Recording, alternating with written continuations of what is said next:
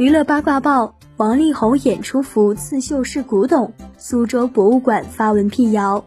新浪娱乐讯，十二月二十八日，苏州博物馆就王力宏演出服事件发文澄清，请理智吃瓜哦，违法乱纪的事情咱不干。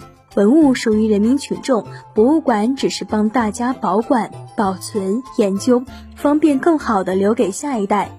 另外，苏州博物馆目前有十七个部门。分工各有侧重，但没有任何一个部门叫苏州博物馆研究所。苏州博物馆目前没有和任何艺人展开品牌合作，感谢大家的关心。据悉，十二月十六日，王力宏网店直播间主播直播时介绍，王力宏演出服袖子上的刺绣是从古董上面剪下来的，而且是从苏州博物馆研究所高价购买而来，一时引起了网友热议。对此你怎么看？欢迎在评论区留言讨论。本期内容就到这里，下期精彩继续。